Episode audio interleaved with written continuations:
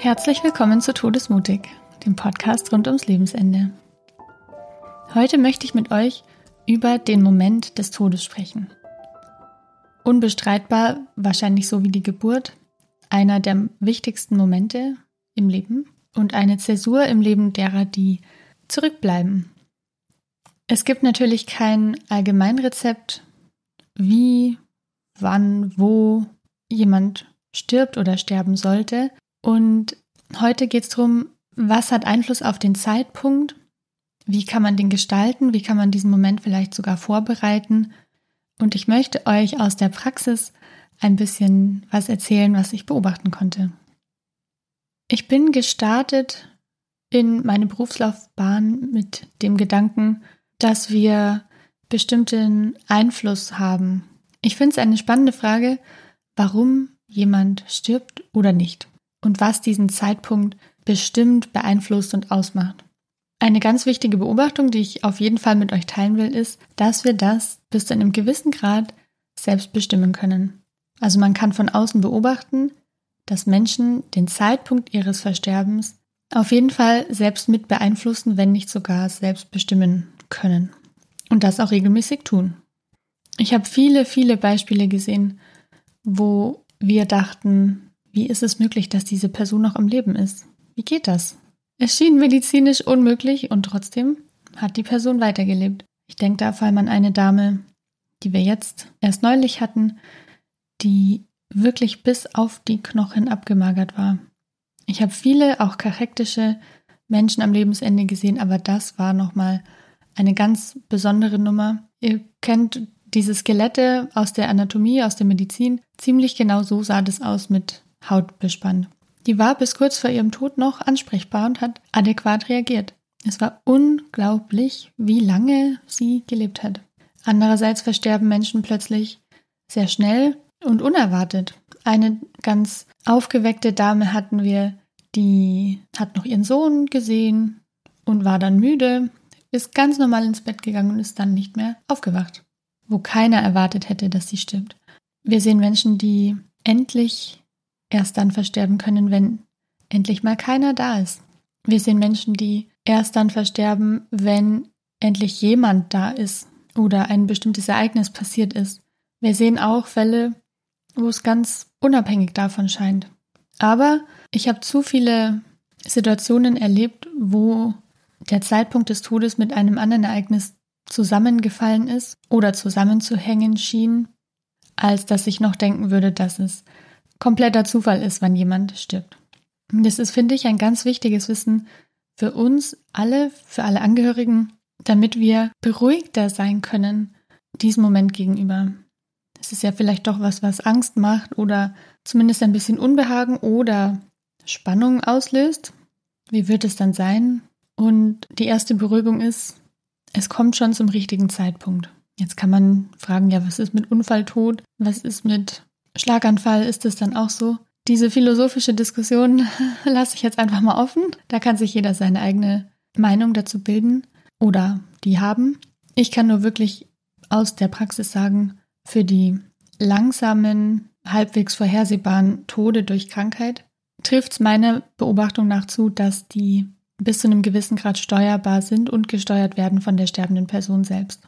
Am Anfang meines Berufslebens dachte ich, es ist wichtig, dass man aufräumt und Frieden schließt und abschließt mit den Menschen, mit den Situationen, mit seinem Hab und Gut, um dann in Frieden gehen zu können. Ich finde es auch immer noch wichtig und empfehlenswert, aber es ist nicht notwendig in dem Sinn. Das habe ich gesehen, Menschen schaffen es auch so und auch friedlich so. Und so ganz werden wir nie herausfinden, warum jemand genau jetzt gestorben ist. Es gibt dann Erklärungen, die sich für uns im Nachhinein stimmig anfühlen, bis hin zu dem Punkt, dass wir uns sogar sicher sind, das war der Grund. Aber es wird, denke ich, nur selten oder kaum handfeste Beweise dafür geben. Vielleicht träumt mal jemand oder hat ein Präsenzerlebnis nach dem Versterben, was für einen wie eine Bestätigung ist. Das kommt durchaus vor. Aber ich plädiere für eine gewisse Demut. Zu sagen, das ist ein Bereich, den wir als Menschen erstaunlicherweise noch relativ wenig unter Kontrolle genommen haben. Nicht, dass wir es nicht können, Und nicht, dass es nicht Menschen versuchen und auch machen. Aber wenn man der Natur ihren Lauf lässt, gibt es trotzdem eine organisierende Kraft, die diesen Zeitpunkt maßgeblich mit beeinflusst. Diese Instanz ist aber nicht unser Kopf. Das ist mir ganz deutlich geworden. Wir hatten eine Dame, von der habe ich hier im Podcast schon mal erzählt, die wollte unbedingt sterben. Sie lag dann teilweise weinend in ihrem Bett und hat gefleht, ich halte es nicht mehr aus, ich vegetiere hier nur noch vor mich hin, ich kann nicht mehr. Es ging ein paar Tage so, dass sie echt verzweifelt war und es hatte nach außen hin gar keinen Einfluss auf ihren physischen Zustand. Es könnte man ja denken, dass wenn ein innerer Sterbewunsch da ist, dass dann auch die physische Natur irgendwann nachzieht. Scheint aber nicht so zu sein. Das heißt, es ist unabhängig von der mentalen, bewussten, kognitiven Idee, die ein Mensch hat, wann er gerne sterben möchte. Auch das gibt's. Manchmal hatten wir Bewohner, die gesagt haben, ja, wir werden uns ja nicht mehr sehen, sich vom Personal, von mir, von meinen Kollegen verabschiedet haben. Wenn wir dann gesagt haben, ja, dann bis Montag. Und die Bewohner uns direkt ins Gesicht gesagt haben, ah, ich glaube nicht, dass wir uns da noch sehen. Und so war's. Oder eine Bewohnerin hat mir erzählt, dass eine andere Bewohnerin zu ihr gesagt hätte, so, ich gehe jetzt in mein Zimmer, wir sehen uns nicht mehr, ich merke, jetzt ist es dann bald soweit, ich werde jetzt sterben. Und so war's. Aber das ist was anderes. Ich meine so einen verzweifelten Wunsch zu sterben. Das ist nicht so, dass sobald wir uns das wünschen, dass dann der Körper auch sagt, okay, jetzt war's das, ich schalte meine Funktionen ab. Was es ist, was das steuert, kann ich nicht sagen. Das wüsste ich gerne, aber ich weiß es leider nicht. Aber irgendeine innere Uhr, einen inneren Timer gibt es. Und das finde ich so wichtig zu wissen. Viele wünschen sich ja dabei zu sein, wenn ein lieber Mensch geht. Viele wünschen sich auf gar keinen Fall dabei zu sein. Viele haben Angst davor. Und wie auch immer es kommt, so ist es gewollt, meiner Meinung nach, von der Person, die stirbt. Das ist eine Überzeugung, die ich aus meiner Beobachtung geformt habe und hinter der stehe ich. Wann und wo jemand stirbt, das ist schon gut so. Zumindest für den Fall, den ich jetzt genannt habe, es ist eine fortschreitende Krankheit und irgendwann wird es schlimmer und irgendwann geht es zu Ende. Über die anderen Tode kann ich mich jetzt nicht so auslassen, da habe ich nicht so viel Erfahrung. Und ich finde es trostreich. Zum Beispiel, wenn wir es in Anführungsstrichen verpasst haben und dann kommt ja, hätte ich mich mehr beeilt, hätte ich auf mein Bauchgefühl gehört, wäre ich früher gekommen, hätte ich nicht noch das und das und das gemacht. Ja, aber wenn es für den Betroffenen, für den Sterbenden wichtig gewesen wäre, dass du da bist, dann hätte er gewartet, dann hätte sie gewartet. Die können das. Ich habe es gesehen, dass sie das können. Die können das sogar wochenlang. Ungewöhnlich lange, ohne Essen, ohne Trinken, kein Problem. Es geht. Und wenn die Person gestorben ist, obwohl man nicht dabei war, dann wollte sie das machen. Viele sagen dann auch im Nachhinein von den Angehörigen, ja, sie oder er war schon so jemand, der eher was mit sich alleine ausgemacht hat oder der keinen belasten wollte oder was auch immer und können dann erkennen, dass es für diese Person stimmig war, alleine zu gehen, ohne Anwesenheit einer anderen Person. Teilweise haben sich auch Menschen eine Pflegekraft ausgesucht, in deren Dienstzeit sie dann verstorben sind oder auf einen Kollegen gewartet, der aus dem Urlaub zurückgekommen ist. Und das passiert in ganz unterschiedlichen Wachheitsgraden. Ich würde sagen, die Mehrzahl dämmert dann so dahin, schläft mehr, isst nichts mehr, trinkt nichts mehr, dann verändert sich die Atmung langsam und irgendwann ist der Mensch halt gestorben. Aber andere sind bis ein paar Sekunden vor ihrem Tod hellwach und ansprechbar. Eine Kollegin hat mir neulich erzählt, dass sie eine unserer Bewohnerinnen gewaschen hat. In der Früh ganz normal. Die hat mit ihr gesprochen, sie hat mit ihr die Pflege gemacht, hat sie noch gebeten, sich zur Seite zu drehen. Das hat sie gemacht. Dann hat sie sich am Bettgitter festgehalten, damit meine Kollegin ihr den Rücken waschen konnte. Und unterm Rücken waschen hat sie gemerkt, oh, jetzt stimmt was nicht mehr, jetzt ist was anders. Dann ist sie gestorben. Genau bei der Pflege, bei einer ganz normalen Alltagsroutinehandlung. Es ist also ganz faszinierend und ganz unterschiedlich. Und finde ich auch so anregend oder mich, mich macht es so wach zu überlegen, dass es jeden Moment so weit sein könnte, auch wenn man nicht krank ist. Aber es zu beobachten, dass es tatsächlich so ist, das ist für mich nach wie vor ein ganz großes Faszinosum. Manchmal ist es auch abhängig von einem Ort. Ich weiß noch, es war sehr witzig. Der allererste Bewohner, den wir im Hospiz hatten, der aller, allererste, da waren wir ganz aufgeregt und alles hergerichtet und keiner wusste, wie es losgeht und die große Aufregung. Dann kam er und nach zwei Stunden ist er verstorben. Hm. Das heißt, kann man sagen, er hat gewartet oder hat den Hospizbesuch nicht für die Pflege gewollt, nicht für das schöne Zimmer oder nicht für sonst was, sondern einfach als Ort, wo er versterben wollte. Was heißt wollte? Wo er verstorben ist. Und erst nach diesem Ortswechsel ist es ihm gelungen. Andererseits kommt man manchmal auch eben einfach nicht drauf. Also es darf nicht der Anschein entstehen, wir müssen nur den Grund finden, warum jemand, so sagen es die Leute immer, nicht loslassen kann, dann machen wir ihm oder ihr den Weg frei. Das funktioniert nicht. Wir hatten neulich erst eine Familie, die haben sich wirklich sehr Gedanken gemacht.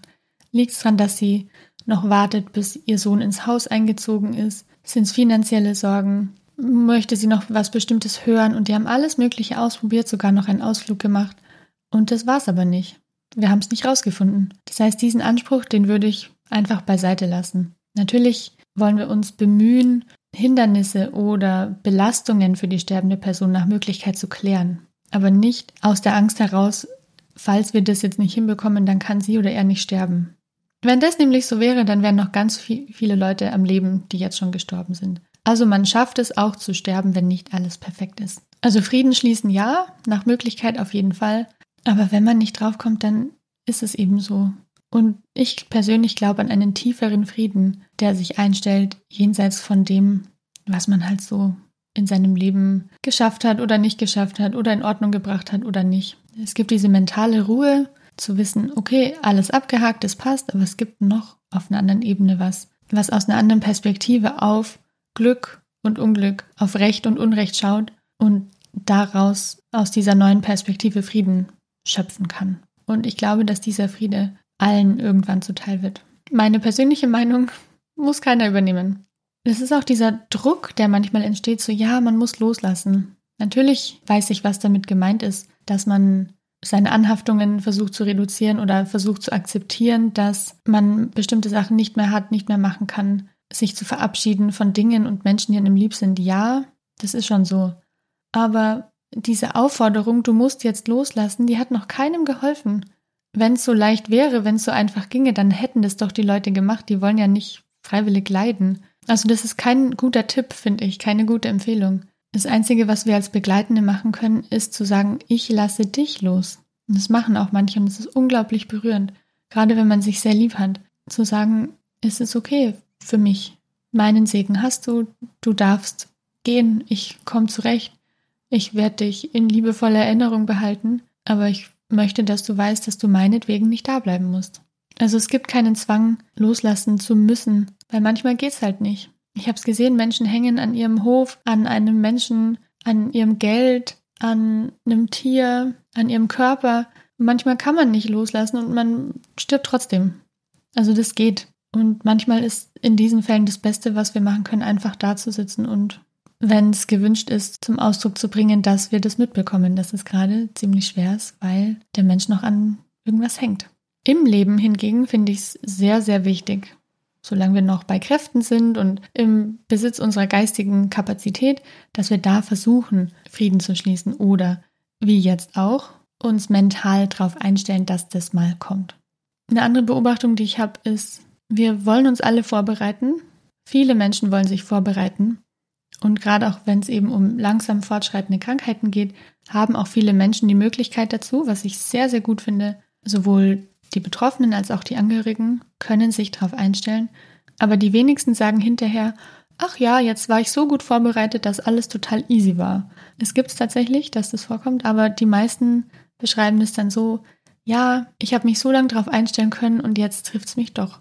Jetzt ist es doch ganz anders. Und dann sitzen wir zusammen da und sagen, ja genau, weil auf manche Sachen kann man sich gar nicht so vorbereiten. Zumindest nicht emotional. Praktisch ja, da kann man echt viel machen.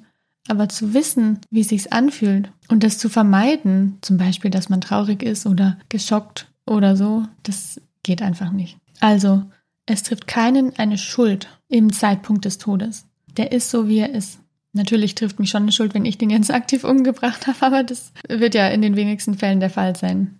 Es ist nicht deine Schuld, dass du nicht dabei warst oder es ist nicht deine Schuld, dass es die Person nicht mehr rechtzeitig hergeschafft hat, die du angerufen hast. Es ist nicht deine Schuld, dass du zu früh gegangen bist, wenn du nicht dabei warst. Es ist kein Grund, sich Vorwürfe zu machen. Man kann darüber trauern, dass man vielleicht nicht dabei sein konnte oder diesen sensiblen, intimen Moment nicht geteilt hat. Oder zum Beispiel, dass man es nicht mitbekommen hat. Gibt's auch. Dann ist Nacht und die Person schläft neben einem, aber man kriegt es nicht mit, dass sie stirbt. Es gibt diese Schuld nicht. Das ist der innere Rhythmus, die innere Uhr der sterbenden Person und die darf genauso sein, wie sie ist. Wie Menschen sterben, sieht übrigens ganz unterschiedlich aus. Allermeistens hat es mit Auffälligkeiten in der Atmung zu tun. Wir in der Palliativmedizin bekommen natürlich eher hauptsächlich schöne Verläufe mit, weil die medizinische Betreuung dementsprechend auch ist.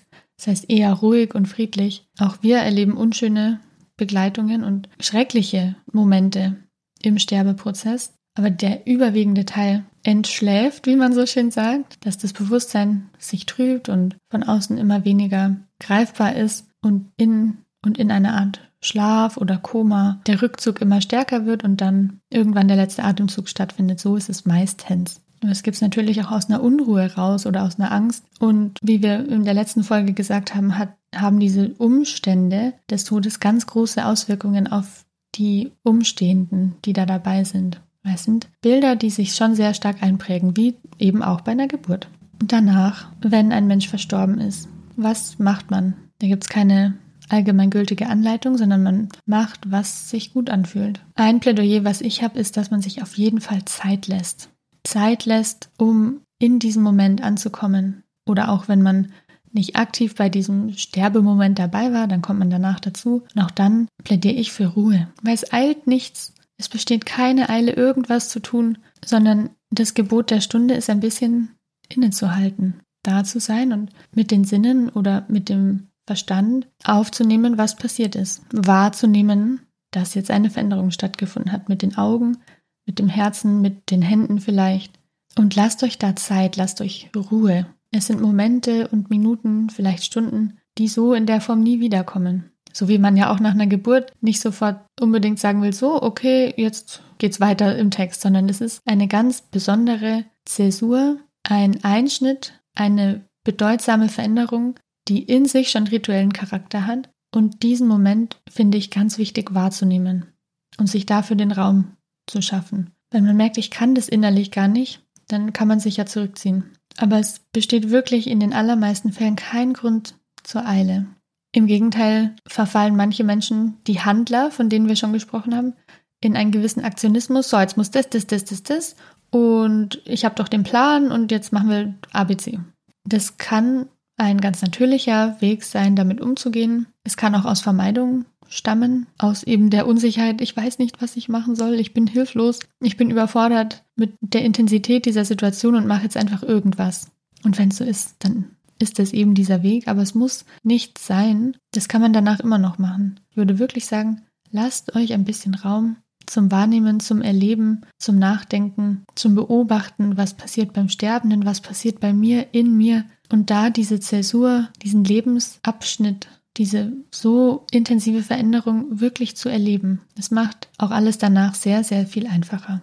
Diese Ruhe kann man umso besser aushalten, vielleicht sogar genießen, je besser man sich praktisch vorbereitet hat. Ich finde es ganz, ganz klug, wenn man die Möglichkeit hat, vorab mit einem Bestattungsinstitut oder Bestatter zu sprechen und den zu informieren, was da kommt, vielleicht sogar manche Sachen bezüglich Beerdigung oder Bestattungsform zu besprechen und dann in dem Moment zu wissen, ich muss da nur noch anrufen, dann wird alles abgewickelt. Das sind so die zwei Sachen, die man nämlich dann im Anschluss tatsächlich irgendwann macht. Und da reden wir von Stunden. Also innerhalb der ersten halben Stunde muss wirklich gar nichts passieren. Auch nicht innerhalb von einer Stunde. Und irgendwann braucht man dann ja selber auch eine Pause. Aber dann macht man zwei Dinge. Falls kein Arzt da ist, ruft man einen Arzt.